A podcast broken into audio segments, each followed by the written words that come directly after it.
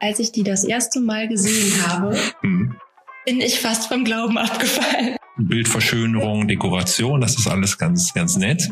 Und wenn das Wahlplakate wären, für welchen Herrscher würdest du dich entscheiden? Das ist ja die Frage mächtig jetzt im Sinne von mächtig. Ich stelle dir hier Fragen, ne? Mhm. Aber in diesem Kontext muss ich natürlich auch einen Künstler und Künstler bewegen, wenn sie oder er jetzt einen Auftrag bekommt, für einen Kreisverkehr ein Kunstwerk äh, zu erstellen.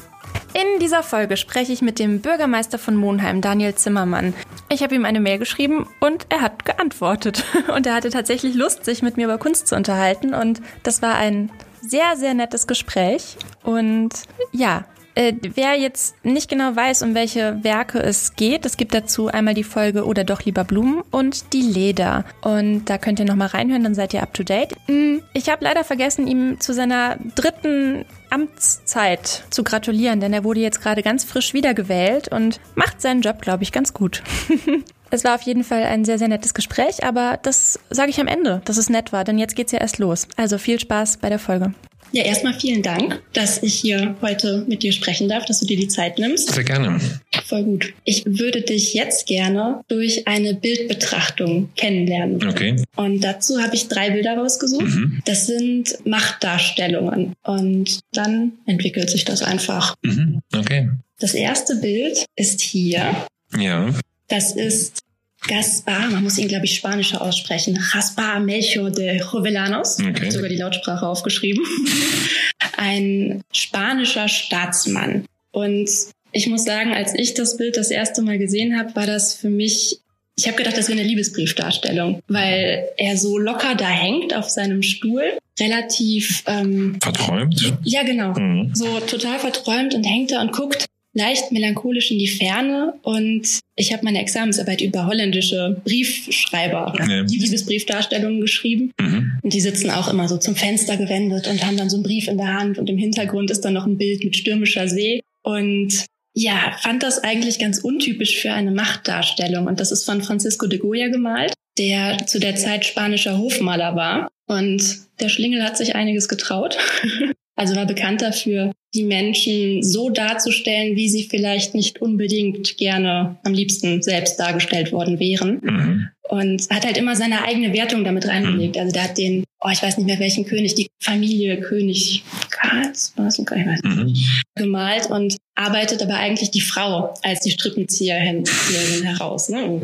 Sowas mag ich immer, wenn sowas in Bildern dann durchkommt. Und da hat er den damaligen Justizminister gemalt. Mhm. Im Hintergrund sieht man, glaube ich, die Justiz, aber ich, auch wenn ich ranzoome, ich kann es nicht richtig belegen. Ich meine, sie hat eine Waage in der Hand, aber ich bin mir nicht ganz sicher. Spricht dich das an, spontan, dieses Bild, oder eher? Ähm, ja, also man fragt sich ja, fragt sich ja schon, ähm, was diese Person gerade denkt oder worüber sie auch nachsinnt.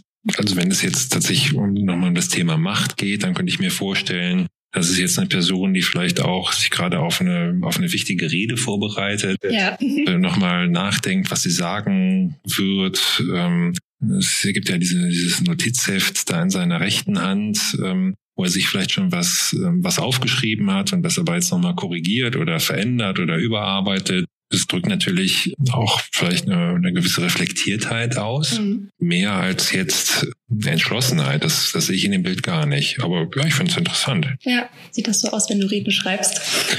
ähm, ja, heute kommt natürlich der Computer ins Spiel. Ja. Und ähm, ja, also was mich an dem Bild tatsächlich noch so ein bisschen nachdenklich macht, ist eigentlich so dieser Gesichtsausdruck, mhm. weil ich finde, dass der jetzt fast auch noch so ein bisschen ratlos wirkt. Mhm. Und ja, so würde ich mich tatsächlich, glaube ich, eher selten sehen. Ähm, ähm, aber ja, das sind auf jeden Fall so eine auch nachdenkliche Arbeitsatmosphäre und das, klar, das, das kenne ich natürlich auch. Mhm.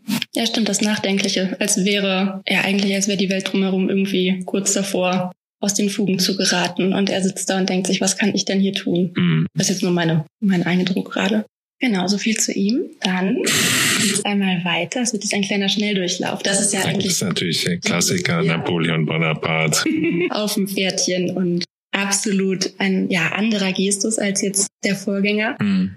Diese Reiterstandbilder oder Reiterabbildungen sind ja eigentlich der Inbegriff von der damaligen Macht. Ich mhm. sitze auf dem Tier, das Tier ist wild, es ist sogar, ich weiß nicht, wie sich das jetzt nennt, ich wenn das so vorne hochgeht, mhm. es steigt oder. Mhm. Und der Reiter sitzt da und muss sich noch nicht mal komplett festhalten. Also macht das so ganz locker und guckt mhm. dann den Maler an in der Bewegung und ist siegessicher und der Vor äh, Vorhang, der Umhang geht auch noch mit dem Wind in die Richtung, aber der Wind ist auch nicht so ganz, also die Bewegungstendenz ist irgendwie schon fast fragwürdig. Also die Mähne fliegt in die Richtung. Mhm. Es ist alles irgendwie auf jeden Fall in Bewegung. Mhm. Ein ganz starker Machtgestus begegnet dir sowas auch. Nein, also klar, die Symbolik die ist ja total überladen und natürlich, glaube ich, ist Napoleon da auch in erster Linie als Kriegsführer dargestellt. Ich finde tatsächlich auch, dass dieser sowohl der Umhang als auch die Pferdemähne und auch der Pferdeschwanz ja fast so ein bisschen auch den Wind eigentlich von hinten aus seinem Rücken heraus zeigen und das sicher halt auch unterstützen soll, dass er da jetzt gerade irgendwie einen Angriff befiehlt, den er hier noch mit dem mit dem rechten Finger weist und genau. aber tatsächlich auch der Wind dann wieder wie so ein Angriffssturm dann genau in seine Richtung ihn unterstützt und nach vorne ja. treibt. Also dann hat schon sowas Machtstreben einer höheren Gewalt eigentlich fast. Mhm. Ähm, auch mit diesem dramatischen Himmel noch im, im Hintergrund. Ähm, ja, also das ist, glaube ich, jetzt heutzutage auch in eigentlich fast schon pazifistisch geprägten Zeit, in der wir leben, mit Sicherheit nicht äh, die Symbolik. Klar geht es äh, auch in der Demokratie immer mal wieder um Auseinandersetzung, um Streit und auch um eine Art und Weise, äh, Konflikte auszuhalten oder zu führen. Aber ähm, ich habe eigentlich auch hier in meiner Funktion immer dann auch versucht, auf das, auf das bessere Argument äh, zu setzen. Und ich kenne nur ganz, ganz wenige Situationen, wo ähm, ja, ich vielleicht mal in die Situation gekommen wäre, auch nochmal zu überlegen, mit welchen weiteren Mitteln muss man da vielleicht auch nochmal dann so einen Konflikt führen, weil er sich nur argumentativ vielleicht gar nicht austragen lässt, aus welchen Gründen auch immer. Aber ja. in dieser ja auch aufgeladenen äh, Aggressivität, die da jetzt schon hintersteht, ähm, äh, mit Sicherheit nicht. Mhm. Ich meine, klar, man könnte die Bilder alle einzeln noch viel, viel länger und genauer betrachten, aber darum soll es dann gar nicht gehen. Ich denke, dem sind wir schon gerecht geworden. Hier kommt noch eine etwas reduziertere Darstellung von Velasquez. Mhm. Macht das was mit dir, ohne dass ich vorher großartig was dazu sage?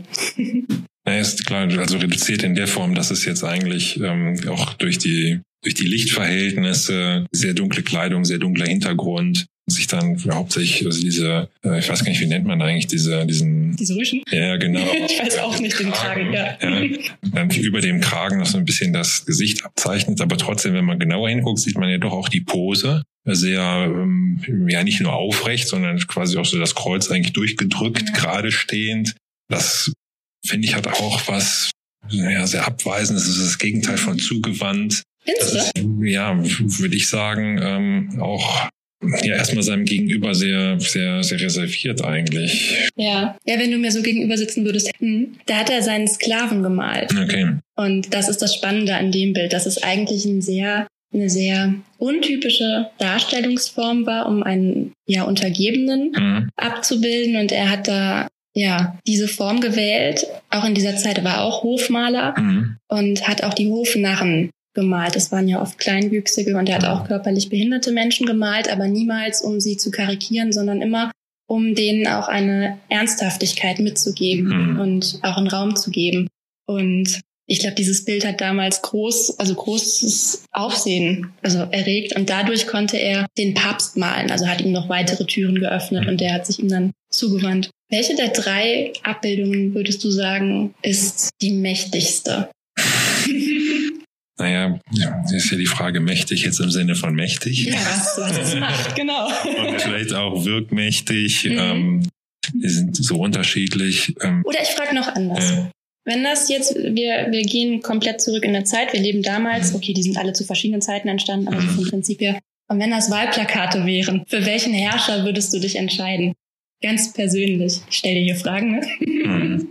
Ja, fast tatsächlich für den dritten eigentlich. Ja. Ähm, weil ähm, Natürlich, ähm, also wenn du nochmal die Frage stellst, wer ist der Mächtigste, dann würde ich natürlich klar sagen Napoleon ähm, und nicht nur aus dem aus dem Wissen, was man jetzt um seine Figur im Allgemeinen hat, sondern auch aufgrund der Darstellung. Mhm. Da muss man die Truppen gar nicht malen drumherum. genau. Im Geiste sind die irgendwie schon da und da wirken die anderen natürlich einzeln und für sich. Mhm. Jetzt aber gerade hier das erste Bild, auch durch diese nachdenkliche, versonnene, ja fast eben ratlose Art, jemandem, dem ich eben, wenn es ein Wahlplakat wäre, nicht unbedingt dann vielleicht die Geschicke auch als Wähler anvertrauen würde. Dagegen, anders gucken. Ne? dagegen ist jetzt hier der dritte Kandidat schon derjenige, der vielleicht zumindest auch weiß, wofür er steht. Mhm. Ja, und das, obwohl er quasi der Rangniedrigste ist in der ganzen Reihe. Ja, ich würde den auch wählen. der hat was, ähm, ja, aber gut, das ist unsere heutige Sicht. Ne? Wir mhm. brauchen keine Wilden mehr auf Pferden, die da die Schwerter schwingen. Wir brauchen was Besonnenes. Und ja, ja, jetzt wäre meine nächste Frage, aber die muss ich jetzt auch anders stellen, denn ein Vögelchen hat mir gezwitschert, dass du vor deinem Büro im Flur eine mh, hm, ja, Galeriesituation hast, wo Bürgermeisterporträts hängen. Ist doch richtig, oder? Ja. Und eigentlich wollte ich dich fragen, wenn es sowas gäbe, wie würdest du dich darstellen? Jetzt formuliere ich die Frage aber extra anders und nehme das Foto raus. also wenn du das passiert immer am Ende einer Amtszeit oder denn du hängst da noch nicht, oder? Ja, genau. Das sind äh, nur die ehemaligen Bürgermeisterinnen und Bürgermeister. Äh, und das sind tatsächlich auch Fotos, keine Gemälde. Genau. Also im Bundeskanzleramt zum Beispiel hängen ja die früheren Bundeskanzler tatsächlich auch gemalt. Aber ich glaube, aus Kostengründen hat die, die Stadt Monheim da in der Vergangenheit darauf verzichtet. Kannst du ja einen neuen Meilenstein legen. ja, aber wenn du jetzt, gehen wir mal von diesem Kanzleramt-Beispiel aus und wir tun auch so, als würden da die verschiedensten Gemälde hängen. Mhm. Wenn du jetzt als Auftraggeber dir einen Künstler raussuchen müsstest. Und mir geht's gar nicht so sehr um den Künstler, den du dir aussuchen würdest, sondern mehr darum, wie würdest du dich darstellen lassen? Mhm. Also was ist dein dein Verständnis von oder wofür möchtest du stehen in dem Bild, also in dieser Bildsprache? Welche Attribute würdest du da reinlegen? Denn diese Machtdarstellungen haben sich ja auch entwickelt. Also früher ne, hatten wir das Pferdchen, dann ging es irgendwann über das Uhren im Hintergrund hing, von wegen, oh, wir haben verschiedene Zeitzonen im Griff, wir können damit umgehen. Dann gab es irgendwann die Zigarre, die, glaube ich, eine größere Rolle gespielt hat. Und der letzte Trend war ja, dass es in die abstrakte Kunst ging, also Bild vor Bild, also Bild vor Bild, also Mensch, der vor abstrakter Kunst steht. Und der Kunst ja dadurch auch ein, ja, in gewisser Weise so ein Statussymbol zugeschrieben wird. Mhm. Aber also vor dem Hintergrund bin ich ehrlich gesagt ganz froh, dass wir da nur Fotos hängen haben und keine Gemälde, weil ich mich auf diesem Foto, das vielleicht vorab äh, auch am einfachsten, am liebsten draußen, in einer ja dann vielleicht auch freundlichen ähm, Umgebung, ähm, aber dann auch mit einem freundlichen Gesicht am liebsten hinterher in dieser Ahnengalerie sehen würde. Ja. ja Wenn es ein, wenn's ein Gemälde sein müsste, dann tatsächlich, glaube ich, hätte ich auch Spaß daran, dass es eine abstrakte Darstellung ist, aber nicht nur im Hintergrund, sondern auch noch die Person einbeziehend. Weil, ähm, ja, ich, ich glaube einfach, einfach auch für ein, für ein interessantes und vielleicht ein vielschichtigeres Bild mhm. halten würde und auch zeitgemäß, als wenn man jetzt nur so eine klassische Porträtmalerei einen Auftrag geben würde. Ja. Das, ja, ist aber vielleicht auch dann so ein bisschen nochmal meinem Kunstverständnis ähm, geschuldet, dass ich glaube, auch was bei dem, was die Stadt hier im, im Bezug auf Kunst im öffentlichen Raum macht, dass es da vor allen Dingen darum geht, auch ähm, Bewusstsein der Leute für, für Vielfältigkeit mhm. zu schaffen. Und das wäre mir wichtig, dass dann auch dieses Gemälde das ausdrücken würde. Jetzt möchte ich dir noch ein Bild zeigen, was ich jetzt spontan suchen muss. Denn die Abstraktion, das interessiert mich jetzt sehr brennend, was, was du dir da vorstellst. Und da würde ich dir jetzt eine Abstraktionsform zeigen wollen, um zu gucken, ob das dem nahe kommt. Das ist natürlich jetzt schwierig, ne? Wir sind jetzt hier in so einer. Ich habe jetzt, glaube ich, nur weibliche Darstellungen davon und auch sehr traurige. Also eine weinende Frau von Picasso. Mhm. Ich wollte ein Beispiel mit einer Simultanperspektive rausholen, aber ich glaube, ich habe es nicht richtig rausgesucht. Also dass quasi das Gesicht zusammengesetzt ist aus verschiedenen Richtungstendenzen und so auch nochmal die Abstraktion hervorgehoben wird. Oder bist du abstrakt unterwegs im Sinne von, es sind einfach nur Farbflächen. Also diese Spanne ist ja riesengroß. Mhm. Also ich, tatsächlich, ich meine, ich mein, Picasso ist jetzt nun auch schon ein paar Jahrzehnte her. Ja.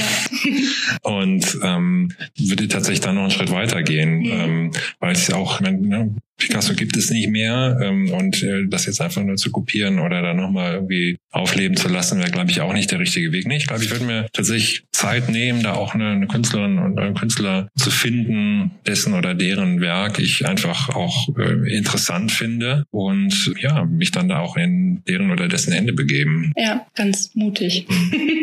Gut, das ist eine schöne Überleitung im Sinne von Mut. Ja. Denn ähm, ich habe ja die Mail geschrieben und habe ja, ich habe lange überlegt, wie ich es formulieren soll. Also dir, mhm. als ich gefragt habe, ob du Zeit hast, dich mit mir zu unterhalten. Und es ist ja, oder das, was mich am meisten eigentlich an den Werken, die jetzt hier in Monheim realisiert wurden, interessiert oder fasziniert, ist, dass die so mutig sind.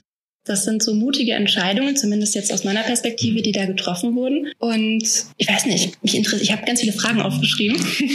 ich habe ja auch schon in zwei Folgen darüber gesprochen. Ich, ich habe nette Dinge gesagt. Ja. Wirklich. Okay, ja. Vielleicht fangen wir mit dem Geysir an. Mhm. Als ich das erste Mal von dem Geysir gehört habe, heißt der der Geysir? Ich nenne ihn immer intern der Geysir von Monheim. Aber Wir nennen ihn den Monheimer Geysir. Den Monheimer Geysir, okay, dann übernehme ich das. Mm, da habe ich im ersten Moment gedacht, aha, das ist ja interessant. Mhm. Dann hat mich, ich wollte eigentlich, wenn ich ganz ehrlich bin, das Ganze nicht so gut finden. Mhm. Dann habe ich aber Berichterstattungen gesehen und ich fand die so unmöglich und so polemisch, dass ich dachte, das kann doch wohl nicht wahr sein. Ich habe mich so unfassbar gefreut, dass es jetzt seitdem auf einmal hm. einen so medialen Umschwung gab, dass das richtig gefeiert wird als hm. Wahrzeichen, besonders weil ja jetzt auch noch andere Informationen dazugekommen sind. Denn es sollen 10 bis 20 Ausbrüche im Jahr sein. Vielleicht eher 30. Okay, super, finde ich gut. Ich habe ja mit einer viel enger getakteten ähm. Ausbruchsreihe gerechnet. Dann sind es 64 Sonnenstunden, die diesen Abstand definieren. Finde ich auch super, dass man quasi genötigt ist als ja, Bewohner oder auch ich dachte jetzt, okay, ich achte mal auf das Wetter in Monheim und guck mal, wie es ist. Dann habt ihr auf der Homepage so eine Tendenz oder eine Prognose, wann es denn dazu kommen könnte. Also es wird richtig spannend. Und dieses Ausbruchsgeschehen dauert vier Stunden insgesamt. Also das kündigt sich an mit Nebel und kommt dann immer mal so leicht. Also als wäre es wirklich Echt? Also du hast jetzt über dieses Störgefühl gesprochen, ja. dass man erstmal so hat, vielleicht auch als Verkehrsteilnehmer, dass dann plötzlich der Verkehr unterbrochen wird. Und das ist ja genau dieses Störgefühl auch, das dazu geführt hat, dass jetzt zum Beispiel der Bund der Steuerzahler sagt, wie ist das mit den Kosten? Und wird nicht auch die Kreuzungsform da mit dem Kreisverkehr eigentlich ad absurdum geführt? Ja, ja weil der Kreisverkehr gerade dazu da ist, um die Ampeln zu ersetzen. Jetzt kommt sie doch, um den Verkehr aber anzuhalten. Also ich finde, der Künstler hat das schon geschafft, auch dieses Störgefühl auf jeden Fall zu erzeugen. Mhm. Ich finde aber trotzdem, ähm, deshalb hatte ich nie den Zweifel, ob das jetzt wirklich, ob, ob er das ernsthaft meint oder nicht, jetzt schon geschafft, auch das, was er jetzt an anderen Kunstwerken, an anderen Stellen gemacht hat, auch hierher zu bringen, dass er nämlich verschiedene Landschaftsformen auch äh, miteinander arrangiert, also fast wie Collagen, verschiedene Landschaften zusammenfügt. Und ähm, auch außerhalb der Ausbrüche und diesem spektakulären im Moment, wenn jetzt der Gazier ausbricht, wirkt das ja sehr, ähm, sehr idyllisch mit dieser, diesen, diesen Steinen, die da in den Moosen, die da arrangiert worden sind. Und das, das könnte tatsächlich irgendwie ein Stück Landschaft irgendwo aus Island, irgendwo aus Nordamerika sein, wo es diese Geysire tatsächlich auch natürlich gibt. Und damit hat er, ist er einerseits am Werk treu geblieben, was er bisher gemacht hat. Er hat es aber dann auch geschafft, dieses Problem zu vermeiden, was man ja nun mal auch hat, wenn man an Kreisverkehre denkt. Da gibt es ja quasi jedes kleinste Dorf, das dann irgendwie auch ein Teil des Stadtwappens plötzlich in so einen Kreisverkehr montiert oder dann vielleicht auch aus, aus irgendwie Glasfaserkunststoff irgendwelche Elemente, äh, die für den Ort wichtig sind, äh, dann da gezeigt werden. Äh, ich habe schon Fahrräder gesehen in Kreisverkehren. Also da gibt es ja die, äh, das die, die tollsten Sachen, die aber letztendlich auch keine Kunst darstellen, sondern eher irgendwie so Ort Bildverschönerung, Dekoration, das ist alles ganz, ganz nett. Aber in diesem Kontext muss ich natürlich auch einen Künstler, einen Künstler bewegen, wenn sie oder er jetzt einen Auftrag bekommt, für einen Kreisverkehr ein Kunstwerk äh, zu erstellen. Und ähm, dann hinzugehen und zu sagen, ja, wir machen eine Gestaltung, die im weitesten Sinne auch ähm, was Gartenbautechnisches hat, für alle Tage, die aber jetzt auch keine, auf der einen Seite keine Skulptur ist, auf der anderen Seite ja dann doch, mhm. und zwar für den Moment des Ausbruchs. Ja. Äh, die aber auch eine Skulptur ist ohne Sockel. Mhm. Ja, dann einfach der Geysir dann, dann für sich steht und plötzlich diesen ganzen Raum auch einnimmt. Das hat er in Heim, finde ich, auch gut gelöst. Und es ist tatsächlich so gewesen in der öffentlichen Diskussion. Am Anfang stand ja eher die Idee äh, für den Geysir. Äh, ich glaube, der Stricker selbst hatte mal irgendwie anfangs die Kosten auf irgendwie 70, 80.000 Euro beziffert. Mhm. Tatsächlich haben wir jetzt fast eine Null dran gehängt, also um, um die 650.000 Euro dafür. auch noch keine Erfahrung mit Geysierbau. Niemand hatte da Erfahrung mit. Ja, ähm, das auch keine Vorwurf war schwierig, überhaupt auch erstmal die, die Wasserbautechniker zu finden, die so eine Anlage überhaupt ähm, jetzt auch entwickelt haben. Das ist ja ein Unikat, das da geschaffen worden ist. Mhm. Und ähm, ja, deshalb ist es aber so gewesen, auch in der Diskussion, dass dadurch, dass ja erstmal nur die Idee im Raum stand, ohne dass wir jetzt genau schon das Konzept hatten, dass auch schon so jetzt bis ins letzte Detail auch so diese Ästhetik ähm, dann dieser Mittelinsel klar gewesen wäre. wir immer das Problem hatten, dass wir uns dann natürlich nur auf technischer Ebene mit diesen ganzen Dingen auch auseinandergesetzt haben, die durch dieses Störgefühl eben produziert ja. waren. Und jetzt haben wir erstmals die Chance auch, dass die Leute das, das Kunstwerk eben auch als solches sehen und dass dem diesem Störgefühl, was ja auch bleiben soll und bleiben wird, aber trotzdem dann noch was Inhaltliches gegenübersteht. Und ich glaube oder vermute, dass das auch ein Grund dafür ist, warum die Leute jetzt seit der Eröffnung hier in Monheim zumindest das Werk auch ein bisschen anders beurteilen der Bund der Steuerzahler, da war eine Vertreterin auch am Samstag da. Ich habe sie nicht gesprochen, mir wurde nur gesagt, dass sie gesehen wurde und dass diese Kritik wird natürlich weiterkommen. Aber da sehen wir ja auch aus anderen Publikationen, überhaupt auch aus diesem sogenannten Schwarzbuch mhm. des Bundes der Steuerzahler, dass die ohnehin immer wieder auch Kunst kritisieren. Und wenn man sich also vor so einer Kritik schützen wollen würde, dann dürfte man als Kommune äh, gar keine Kunst im öffentlichen Raum machen. Genau, davon wollen wir uns jetzt auch nicht, ähm, äh, nicht abbringen lassen. Ähm, klar ist aber auch natürlich der Geysir, der hat die, die Leute da ganz besonders herausgefordert. Mhm. Wie kann man sich das vorstellen? Wird das ausgeschrieben, so ein Projekt, und dann bewerben sich Künstler oder wie seid ihr da vorgegangen? Da gibt es eigentlich drei verschiedene Wege. Also wenn wir mit Künstlerinnen und Künstlern hier aus dem Ort arbeiten, dann versuchen wir natürlich die auch im Stadtgebiet, ähm, ja, dass sie präsent sind. Und dann geht es eigentlich eher so, dass man mit dieser Person überlegt, ähm, was sie bisher gemacht hat, was vielleicht auch ein, mögliches Objekt oder ein Ort ähm, äh, oder auch überhaupt ein Thema wäre, ähm, dass wir dann von dieser Person gestalten lassen. Da geht es einfach darum, auch die Künstlerinnen und Künstler, die wir tatsächlich vor Ort haben, die hier leben und hier arbeiten, auch im Stadtgebiet, äh, Stadtgebiet zu präsentieren. Dann gibt es die Gruppe von sehr namhaften Künstlerinnen und Künstlern, ähm, die man jetzt vielleicht auch nicht zu einem Wettbewerb einladen könnte. Also jetzt zum Beispiel Lüpertz ähm, mit seinem Werk, wenn wir dem gesagt hätten, der nimmt jetzt noch mit vier anderen am Wettbewerb teil, hätte das, genau, dann hätte das, hätte das vielleicht auch gelassen. Also das sind dann solche Leute, da fragen wir einfach an, ob die Lust haben, sich auch mit einem städtischen Thema zu beschäftigen. Wir würden jetzt niemals hingehen und sagen, wir kaufen einfach ein vorhandenes Werk, sondern wir wollen schon auch, dass das dann ein Werk ist, das eben auch für den Ort gezielt gemacht wurde. Deshalb passt das auch ganz gut, dass er sich dann eben ja, unsere, unsere Wappenfigur auch vorgenommen hat und die jetzt nochmal komplett neu interpretiert hat. Und dann gibt es noch die Gruppe von Künstlerinnen und Künstlern, die wir tatsächlich auch zu Wettbewerben einladen. Ähm, das sind dann vielleicht nicht die, die ähm, die allerbekanntesten sind. Das sind aber eben auch keine hier aus dem Ort, sondern das ist genau eigentlich dann die Gruppe dazwischen. Ähm, und da machen wir dann äh, Wettbewerbe auf Einladung. Das heißt, das sind keine offenen Wettbewerbe, sondern wir beschränken das auf fünf, sechs Teilnehmende, die ähm, dann natürlich auch eine höhere Chance haben, dass eins dieser Werke dann auch äh, angenommen wird. Wir haben für den Kreisverkehr, wo jetzt der Gazier steht, tatsächlich auch so einen Wettbewerb gemacht. Da haben wir ähm, uns Künstlerinnen und Künstler vorschlagen lassen. Das waren zehn bis zwölf Namen vom äh, Geschäftsführer äh, von der Stiftung in Schöppingen. Mhm äh, die da ja sehr viele Stipendiaten auch haben und äh, auch sehr viel selbst mit Kunst im öffentlichen Raum zu tun haben. Und aus diesen zehn bis zwölf Vorschlägen haben wir mit einer Monheimer Jury dann fünf Künstlerinnen und Künstler ausgesucht, die wir interessant fanden und die wir dann eingeladen haben, an diesem Wettbewerb sich zu beteiligen. Naja, und aus diesem Wettbewerb sind dann aber jetzt auch tatsächlich drei Kunstwerke entstanden, die wir gekauft haben. Da ist nochmal ähm, Inges Idee aus ähm, Berlin, so ein Künstlerkollektiv, die jetzt einen Kreisverkehr, einen anderen Kreisverkehr in einen großen Schallplattenspieler verwandelt haben. Mhm. Und wir haben noch ähm, einen Auftrag erteilt an Tim Ulrich, ja, also so einen eher ja, klassischen skulpturalen Ansatz her. Es hat er also zwei quasi miteinander tanzende Häuser in einen anderen Kreisverkehr stellen. Ja, das ist eigentlich auch ein gutes Ergebnis gewesen, dass im Wettbewerb, dass es so viele gute Beiträge gab dass wir uns nicht nur für ein Kunstwerk entschieden haben, sondern dann auch gesagt haben, das sind eigentlich die drei, die wir auch alle anschaffen wollen. Und man sieht, es ging nicht nur um Drama.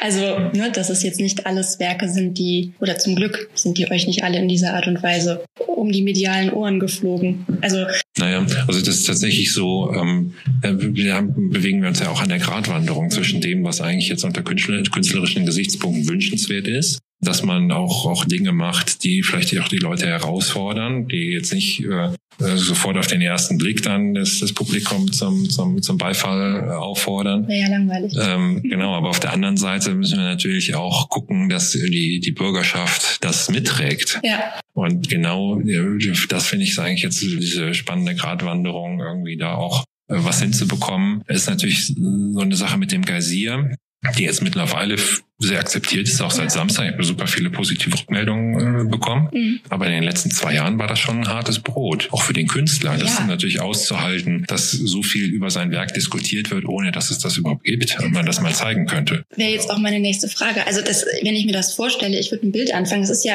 ein Entstehungsprozess. Mhm. Der komplette künstlerische Prozess wird in der Öffentlichkeit diskutiert. Mhm.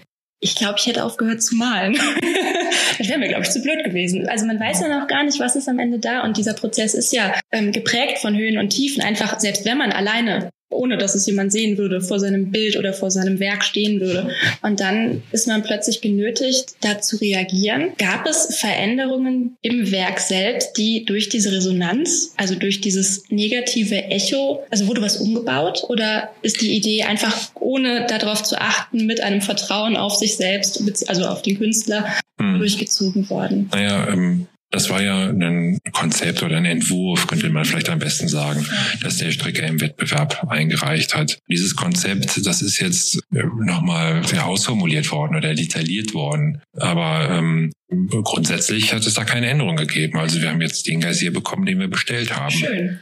Ich, es war von Anfang an noch angelegt, das fand ich ganz wichtig, dass diese Ausbrüche, die ja dann auch selten sind, alle ein bis drei Wochen, also wöchentlich vielleicht im Sommer, wenn viel Sonne scheint, eher seltener dann im Winter, nur alle drei bis vier Wochen, dass trotzdem dieser Ort auch für die Zwischenzeit irgendwas bietet, dass man da was sieht. Dass das nicht einfach nur völlig versteckt ist und dann plötzlich aus einem Drahtgitter der dieser Geysir ausbricht. Und das ist sehr schön gelungen, auch durch einmal diese, diese, diese Gestaltung der, der Steine, der, hm, die so was Vulkanisches auch irgendwie an sich haben, auch dieser Moose, die da wachsen plus dann dieses Effekt, der dann durch, durch so Wassernebel entsteht. Ja. Und das soll tatsächlich dann auch ständig da sein. Und ja, das insofern äh, sind die einzigen Anforderungen, die die Stadt jetzt daran gestellt hat, ähm, dass äh, wir eben auch dauerhaft dort den Leuten was zeigen können wollen die sind erfüllt und ansonsten hat der, der Künstler wirklich zu 100 Prozent seine, seine Idee umgesetzt. Das finde ich schön. Das habe ich mich nämlich gefragt, ob das jetzt Entscheidungen waren, denn als ich das jetzt gelesen habe, gestern oder vorgestern, habe ich gedacht, hätte ich das schon vorher gewusst, hätte ich dem ganzen Werk anders gegenübergestanden und mit viel mehr Vertrauen. Und dann habe ich gedacht, oh nee, nicht, dass die jetzt reagiert haben und umgebaut haben und aber das finde ich, finde ich gut. Und was hat das mit dir gemacht in dieser Zeit? Das waren jetzt zwei Jahre. Mhm. Ich meine, du hast eben schon gesagt, du hattest da Vertrauen in den Künstler. Aber das ist schon hart, oder? Da so sich zu fragen, klappt das wirklich? Äh, geht man jetzt am Ende in die Geschichte ein als derjenige, der diesen Geysir konzipiert hat? Mhm. Ich hätte nicht mit dir tauschen wollen. Ach ja, also ich bin das, letztendlich bin ich das natürlich gewöhnt. Ja. Ähm, die, Stadt ist jetzt mit 43.000 Einwohnern und Einwohnern nicht so wahnsinnig groß, aber wir haben immer mal wieder auch Themen hier vor Ort diskutiert, die es dann auch ähm, bundesweit in die Medien geschafft haben. Ähm, die Stadt ist ja, wird ja von anderen Städten auch sehr stark kritisiert für ihre Gewerbesteuerpolitik. Mhm. Es wird ja vorgeworfen, dass wir also hier unfairen Steuerwettbewerb ja. auch betreiben würden. Ähm, aus dieser Zeit, auch bis heute bin ich das eigentlich gewohnt, darauf auf solche Kritik dann zu reagieren. Wir hatten vor dreieinhalb Jahren die ganz große Diskussion im Stadtgebiet, hm, als der Stadtrat beschlossen hat, ähm, zwei, den beiden muslimischen Gemeinden, die wir haben, Baugrundstücke für neue Moscheen ja. zur Verfügung zu stellen. Das ging ähm, in der Spitzenzeit sogar so weit, dass äh, wir ja auch Stadtratssitzungen unter Polizeischutz abgehalten haben, ähm, weil dann natürlich auch Rechtsradikale aus dem ganzen Bundesgebiet sich aufgerufen Nein. fühlten, hier irgendwie das christliche Abendland zu verteidigen. Ei, ei, ei, ähm, und äh, tatsächlich ist es beim Gazier so gewesen jetzt, dass ähm, wir da auch ähm, einen Security-Dienst ähm, noch hingestellt haben in den äh, 24 Stunden vor Eröffnung, ja. Weil es doch eine Zeit braucht, ähm, bis das Wasserbecken ähm, gefüllt ist. Und wenn uns jetzt jemand irgendwie eine Kiste Waschpulver plötzlich in den Gazier geschüttet hätte, ja. dann hätten wir erstmal so drei Stunden gebraucht, um das alte Wasser abzulassen, neues wieder reinzufüllen. Und natürlich, ja, wird man dann auch vielleicht über die Zeit jetzt hier diese Diskussion, die wir in der Vergangenheit schon mal erlebt haben, auch so vielleicht so ein bisschen bösgläubig, dass Dinge eben passieren können. Dafür treffen wir dann Vorkehrungen. Das hat sich tatsächlich auch gelohnt beim Gazier. Es gab in sehr frühen Morgenstunden am Samstag äh, jemanden, der also versucht hat, ähm, äh, Farben in den, in den Geysir reinzufüllen und dann auch durch die Security letztendlich davon abgehalten worden ist. Das kann wohl nicht wahr sein. Aber deshalb sage ich, oder versuche ich das nochmal so einzuordnen. Ja. Damit muss man sich in, in ja, auch so in einer öffentlichen Funktion ob man jetzt im Stadtrat sitzt, in der Stadtverwaltung eine herausgehobene Stellung hat oder eben auch hier als Bürgermeister aktiv ist. Damit muss man sich auseinandersetzen und dann eben auch, auch Vorkehrungen treffen. Ja, das Pferd im Stall lassen, nicht den Napoleon raushängen lassen, aber trotzdem. Was denn für Farben? Nee, das waren so, ich, war, das, ich habe das nicht genau gesehen, ich habe nur Fotos gesehen. Das müssen so ähm, ich glaube, das waren einfach schon so angemischte, ähm, also es waren jetzt nicht so Pigmente, einfach so Beutel, sondern das waren schon irgendwie so angemischt, ähm, vielleicht irgendwie so eine Dispersionsfarbe oder so, äh, relativ grellbunt, drei Tüten. Ja, so viel zum Geysir. Dann noch die Leder. Kannst du noch? Oder? Ja, nee, kann. Die Leder. Als ich die das erste Mal gesehen habe, mhm. bin ich fast vom Glauben abgefallen. Also ich meine, also wie habt ihr das in Auftrag gegeben? Also ihr seid auf ihn zugegangen und habt ihn gebeten, eine Gänseliesel. Eigentlich, eigentlich haben wir nur erstmal versucht, ihn überhaupt für Monheim zu interessieren. Ja. Und ähm, ja, haben ihn eingeladen, auch mit Unterstützung nochmal äh, ja, über persönliche Kontakte in seinem Netzwerk, mhm. versucht ihn überhaupt auch ähm, ja, zu erreichen, zu kontaktieren. Und das war letztendlich schon eine Überraschung, dass er zugesagt hat, ähm, hier nach Monheim zu kommen. Er war dann etwa ein gutes Jahr, bevor die Leder auch fertiggestellt wurde, hier in Monheim. Und ähm, zusammen mit der ähm, Kämmerin und der Leiterin der Kunstschule äh, sind wir dann mit ihm hier zu Fuß ein bisschen durch die Stadt gelaufen. Schön ähm, Spaziergang gemacht, ähm, einmal durch die Altstadt, haben ihm verschiedene Orte gezeigt und sind dann von dort so am Rhein entlang bis zu dem jetzt heutigen Standort mhm. äh, der Leder gelaufen und der hat sich eigentlich sofort in diesen in diesen Standort verguckt. Ja. Ähm, er sagt ja hier, äh, also wenn ich was für Monheim mache, dann muss es hier stehen. Mhm. Ähm, und ähm, dann ja haben wir ihm einfach Vorschläge gemacht, die mit äh, mit Monheim zu tun haben und er hat sich letztendlich dafür entschieden. Er hat auch diese diese Assoziation eben, er macht ja auch viel so aus, dem, aus der griechischen Mythologie zur Leder gehabt. Und jetzt im Nachhinein betrachtet, das habe ich anfangs gar nicht so sofort verstanden. Finde ich sogar das noch, noch sehr passend, weil auch unsere Gänseliesel eigentlich wie die Leder. Die Leder ist ja in der, in der Kunstgeschichte schon auch eine, ja, eine Person, die da eigentlich viel über sich hat ergehen lassen müssen, bis auch zu der Frage, ob Zeus sie jetzt eigentlich vergewaltigt hat oder ob das eine, eine, eine freiwillige Liebesbeziehung war. Mhm. Und ähm, unsere Gänseliesel, die ist auch im, im, vergangenen Jahrhundert immer mal wieder auch für bestimmte Zwecke genutzt worden. Das Stadtwappen, so wie wir es heute kennen, das ist eigentlich in den, in den 1930er Jahren erst entstanden. Es gibt ein historisches äh, Siegel, ein Dienstsiegel, das aus dem 17. Jahrhundert stammt. Aber anscheinend ist es auch in der, in der Nazi-Zeit dann ähm, passend gewesen, dass man da ein junges Mädchen hat, das dann sehr blond und sehr blauäugig äh, gestaltet wurde und ähm, dann auch noch so eine, dem Ganzen so eine bäuerliche äh, Tradition zu geben. Mhm. Und ich finde, man hat, oder die Stadt hat das auch in der Nachkriegszeit eigentlich gar nicht genügend auch reflektiert. In den 50er Jahren ist die Gänseliesel dann sehr schnell auch so in den Karneval eingeführt worden. Spielt ja heute immer noch eine Rolle. Aber Lüpertz hat es jetzt schon geschafft, auch, das ist ja eine, eine, sehr selbstbewusste Figur, die da steht. Es ist jetzt auch das Verhältnis umgedreht, wiederum, dass man aus der Kunst kennt, wo ja der Schwan die mächtigere Rolle darstellt. Ich finde, bei uns ist es umgekehrt. Die Gänzliesel oder die Leder dominieren ganz klar die Gans oder den Schwan oder welches Tier es dann immer ist.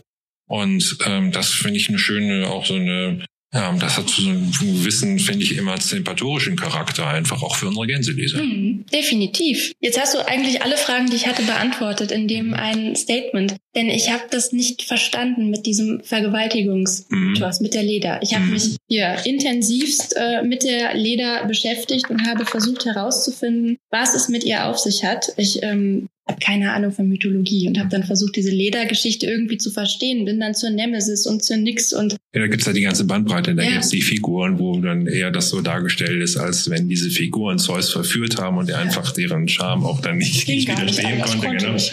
Aber bei der Leder ist es, finde ich, schon sehr eindeutig auch, dass, ja. ähm, dass das äh, ja eine unfreiwillige Beziehung ähm, mhm. äh, war. Und ähm, wenn man sich jetzt bestimmte Werke ähm, anguckt, ähm, die sonst aus der in den letzten 2000 Jahren da gestaltet wurden, ähm, dann hat ist die Leder oft hat einen sehr sehr ähm, sehr passiven mhm. Duktus in diesen in diesen Darstellungen äh, und das ist ähm, ja das ist hier komplett anders dargestellt. Ganz anders. Mhm. Macht jetzt total Sinn. Ergibt mhm. Sinn, sagt man ja. Mhm. Ich habe deine Rede gelesen, die du gehalten hast zur Eröffnung. Ja. Da ging es mehr um das Akzeptieren der Skulptur, ja, die Akzeptanz. Also da, da muss man ein bisschen unterscheiden, auch ja. für wen ich diese Reden halte, weil mhm. das natürlich hier auch komplett auf die Monheimer Bürgerschaft äh, zugeschnitten war, was ich gesagt habe. Ähm, und da gibt es einfach viele, die die Gänseliesel dann wiederum aus einer künstlerischen Darstellung aus den 1920er Jahren kennen. Mhm. Und zwar ist das ein Springbrunnen, äh, der hier unten ähm, äh, vor dem Rathaus steht. Der ist jetzt gerade letzte Woche abgeschaltet worden, aber normalerweise gibt es da zwei äh, Gänse, die dann auch Wasser speien aus dem Schnabel. Und die Gänselese steht in der Mitte, auch eine schöne Symmetrie dann für diese, diese Skulptur. Ja. Und dann mit der typischen Geste, dass die Gänselese eben den Finger auf dem, über dem Mund hat und den Gänsen sagt, sie sollen nicht so viel schnattern. Ähm, und das ist eine sehr, ja, sehr liebliche Darstellung, die auch einfach hier, weil ich, dieser, dieser Brunnen, der ist jetzt 100 Jahre alt, der hat immer im, in der Innenstadt gestanden, ist auch immer gut gepflegt und in Stand gehalten worden. Naja, und dann fällt es natürlich manchen schwer, auch jetzt nur von dieser Darstellung ausgehend, äh, dann jetzt zu akzeptieren, dass äh, Lübers die Gänselise ganz anders interpretiert ja, hat. Der Sprung ist groß. und das war auch wirklich Ziel meiner, meiner damaligen Rede, ähm, dann die Mona immer nochmal einzuladen, diesen Sprung mitzugehen und ihnen ja. auch zu sagen, dass diese Gänseliesel von Lüpers oder die Leder die andere Gänseliesel nicht ersetzt, ja. äh, sondern einfach äh, bereichert oder ergänzt. Mhm. Es gab noch eine zweite Rede auf dieser Eröffnungsfeier, die hatte dann eher so, so einen kunstgeschichtlichen okay. äh, Hintergrund. Ähm, und ja, mein Part war eher auch den, den, den Monheimer nochmal ein Gefühl dafür zu geben, dass es jetzt eine neue Art von Gänseliesel ist und die aber in, in, als Familie jetzt auch mit den anderen Gänselieseln gut auskommen wird. Ja, schön. War es denn auch deine Intention, dass das oder wie weit ist die Intention der Stadt, sage ich jetzt mal, losgelöst von dir als Person, in diese Arbeit mit eingeflossen? Wart ihr so voller Vertrauen, wie ihr zu Künstlern anscheinend seid und habt gesagt, mach, was du möchtest? Ja, das ist tatsächlich so. Also okay. Üblicherweise ist es ja so, wenn man dann diese Verträge schließt, dass man bestimmte ja, Punkte auch nochmal vereinbart, wo man als Auftraggeber auch wieder aussteigen kann. Okay. Also das ist beim, beim, beim Gazier so gewesen, das ist auch bei der Leder so gewesen. Das wäre quasi, hm, ja, bevor wir das Werk kennen, ähm, dann auch nicht das komplette Honorar schulden, mhm. sondern man erstmal so, so einen Zwischen, ähm, Vertrag macht und dann erst, wenn man genau weiß, wie das Gesamtkonzept wirklich aussieht, dann auch den, den endgültigen Vertrag schließt. Insofern hat die Stadt als Auftraggeberin jederzeit die Sicherheit auch äh, zu sagen, ja, das wollen wir dann vielleicht doch nicht. Und dann können auch beide Seiten dann auseinandergehen, ohne dass das jetzt irgendwie öffentlich diskutiert wird. Mhm. Aber wenn wir natürlich uns dann festgelegt haben und auch im, im Stadtrat entschieden ist, dass wir das Kunstwerk beauftragen, dann müssen wir auch die, die Details und die wirklich ganz genaue Ausgestaltung den Künstlerinnen und Künstlern überlassen. Und so ist es auch ähm, bei Lüpertz gewesen. Wir haben ja den endgültigen Auftrag dann erteilt, als wir zumindest schon das Gipsmodell okay. ähm, kannten. Aber ich hätte gar nicht, wäre gar nicht auf die Idee gekommen, das jetzt in Frage zu stellen. Klar ist wenn man Lüpertz, so einen Künstler kriegt, ist schon ja, Lüpertz ist natürlich auch bekannt für die Provokation. Es ja. hat ja diesen Riesenskandal in Salzburg gegeben, äh, wo er den, den Mozart ja. ähm, also doch äh, aus Sicht der Salzburger irgendwie sehr verunstaltet hat. Mhm. Trotzdem ist es ein, ich glaube, auch für ihn wichtiges Werk. Und ja, es war allerdings auch nochmal bewegend auf der Finissage. Wir hatten ja eine kleine Ausstellung dann auch mhm. ähm, zur Leder. Lüpertz also nochmal ausdrücklich betont, dass er sich irgendwie in der Stadt ähm, auf, sehr gut aufgenommen gefühlt hat. Ja. Und er hat sogar, er ist sogar so weit gegangen, äh, zu sagen, dass ihm das in seinem bisherigen äh, Arbeiten so äh, sehr, sehr selten passieren wäre, sich also so ganz auch angenommen ja. zu fühlen. Und das zeigt ja auch, dass, äh, dass dass auch vielleicht dann nochmal die Kreativität von, von Künstlerinnen und Künstlern unterstützt, wenn man jetzt als Nicht-Künstler wie ich dann jetzt als Bürgermeister oder andere Leute, die so einen Prozess begleiten, ja. den Leuten dann reinreden will. Das sind die Experten, da muss man schon auch das Vertrauen haben. Mhm. Und wie war das, als du diesen Zwischenentwurf sehen durftest? Also hat das zu deiner Vorstellung gepasst? Hattest du eine Vorstellung oder? Ja, ich war schon auch ein bisschen nervös, ja. weil ich äh, auch in dieser ganzen Lüpertz-Diskussion total unterschätzt habe, dass ähm, äh, doch viele Leute einfach die, die Frage, ob man jetzt mit Steuergeldern ja. Kunstwerke kaufen darf, überhaupt ganz grundsätzlich in Frage stellen. Mhm. Ich dachte mir eigentlich, dass äh, Lüpertz äh, eben so ein bekannter Name ist, dass, ähm, dass das jetzt völlig unproblematisch ja. wäre. War es nicht. Aber ähm, ja, ich war einfach neugierig, mhm. gespannt. Wir haben jetzt auch gerade im, im, im Sommer war ich noch mal mit unserer Kunstschulleiterin hier ähm, in, einem anderen Atelier eines Künstlers, mhm. den wir vermutlich dann allerdings erst im nächsten Jahr präsentieren werden. Uh. Ähm, und das ist auch eine sehr bekannte Persönlichkeit. Mhm. Ähm, auch international bekannt. Spannungskurve. genau. Ähm, und das ist natürlich auch, auch ja, interessant zu sehen, einfach wie solche Leute arbeiten. Oh ja. Auch wie die ihren ganzen Atelierbetrieb ähm, organisieren, ähm, auch welche, welche Grad von Spezialisierung da auch plötzlich bei den Assistenten, Mitarbeitern und so weiter äh, aufkommen. Das finde ich einfach, das, da bin ich auch neugierig und so war es bei Lüpertz auch, äh, weil wir auch da einen Einblick bekommen haben, wie er arbeitet, mit wem er arbeitet, wie er das technisch macht. Äh, das war interessant. Wir durften auch ähm, sogar beim Guss dabei sein. Das war auch ein besonderes ja. Erlebnis. Morgens um, um vier Uhr ging das dann Wahnsinn. schon los. Mhm. Ähm, ja, die Gießerei dann eben die, die, die, die Bronze dann auch ähm, anmischt. Und ähm, ja, das ist interessant, einfach solche Einblicke zu bekommen. Schön. Und als du sie dann gesehen hast, mhm. das erste Mal, wann war das? Also stand sie schon dann an der Stelle oder hast du vorher schon einen Einblick bekommen, wie das Endergebnis, also ganz final dann mhm. aussieht? Also ich war dann selbst nicht mehr in der Gießerei, ähm, aber ist die Farbe ist dann wie wird die danach wie läuft? Genau, ja, also die, die wird die wird fertig gegossen. Ja. Ähm, dann bekommt die nochmal so eine, so eine Oberflächenbehandlung, um quasi schon diesen, diesen, äh, diesen Verdunklungsprozess, ja. diesen Alterungsprozess ein bisschen vorwegzunehmen. Und Lüpertz, nachdem das dann also quasi von der Gießerei technisch so die Oberfläche hergestellt ist, mhm. geht dann nochmal ran, auch mit einem entsprechenden Lack und bunten Farben und übermalt die dann. Mhm. Und das ist ähm, dann auch so mit der Zeit, dass natürlich diese Farbe auch ähm, äh, sich abträgt. Lübert sagt, in dem Moment, wo die Skulptur aufgestellt ist, fängt sie an, sich selbst zu malen. Schön, ähm, ja. Und ähm, deshalb ist das jetzt vielleicht dann für die ersten ja, 20 Jahre auch, dass da noch eine Farbe drauf ist. Der Anstrich, der wird dann der Zeit komplett verloren gehen und dann noch so eine natürliche Patina dann, dann Ach, entstehen. Spannend. Und ähm, ja, ich habe sie dann nicht mehr selbst gesehen. Das war dann nur noch ähm, die, die Kunstschulleiterin, die dann auch nochmal in der Gießerei vorher war, mir Fotos geschickt hat. Äh, und nach Monheim ist sie dann komplett verpackt äh, gekommen. Und ähm, dann haben wir erst dann wirklich vor Publikum dann mit dem großen Kran, genau, es gab einen, äh, es gab einen, einen großen Autokran, der dann aufgebaut war, den wir ohnehin brauchten, um die Skulptur auf den Sockel zu stellen. Mhm. Und der ist dann noch äh, die Nacht äh, da geblieben. Und ich durfte dann auch ähm, den, den Joystick betätigen, uh. um dann den Kran eben nach oben zu fahren und dann das, ähm, also die Leder auch zu enthüllen. Das war spannend. Wahnsinn. Mhm. Und wie waren die Reaktionen?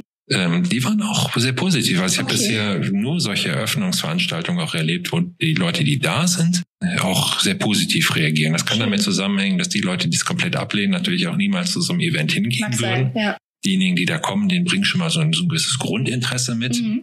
Aber es ist auch wichtig für die Leute, glaube ich, auch so Veranstaltungen, die Künstlerinnen und Künstler mal selbst kennenzulernen mhm. und überhaupt auch ins Gespräch zu kommen. Und auch selbst Lüpertz, der hat ähm, viele Leute auch persönlich dadurch seine Ausstellung geführt und wirklich den Leuten Rede und Antwort äh, gestanden. So wie Thomas Stricker jetzt für sein Geist auch am Wochenende. Mhm. Und das äh, ja, sorgt natürlich dafür, dass also nochmal mehr Leute dann auch ähm, einfach ja sich, sich viel stärker mit diesen Werken identifizieren, wenn sie auch die Künstler und deren Hintergründe besser kennen. Absolut. Die Hintergründe helfen total, mhm. das zu hören. Wahnsinn. Ganz, ganz spannend. Ich glaube, ich danke dir ja, sehr für gerne. diesen Einblick oder diese Einblicke. Und wenn ihr das nächste Mal was Neues macht, vielleicht hören wir uns dann ja wieder. Ich sehr würde mich sehr freuen. Danke. Okay, danke dir. So, das war die Folge. Ich hoffe, es war für euch genauso horizonterweiternd wie für mich. Das zeigt einfach nochmal, dass ja, Hintergrundinformationen immer hilfreich sind und ich finde diese beiden Werke wirklich betrachtenswert. Ich bin unfassbar gespannt, was da noch so auf uns zukommt oder auf Monheim. Er hat ja einen ganz schönen Spannungsbogen aufgebaut und ich hoffe sehr, dass wir uns da dann ganz bald nochmal drüber unterhalten werden. Hinterlasst gerne Feedback bei Instagram und bis dahin sag ich Tschüss.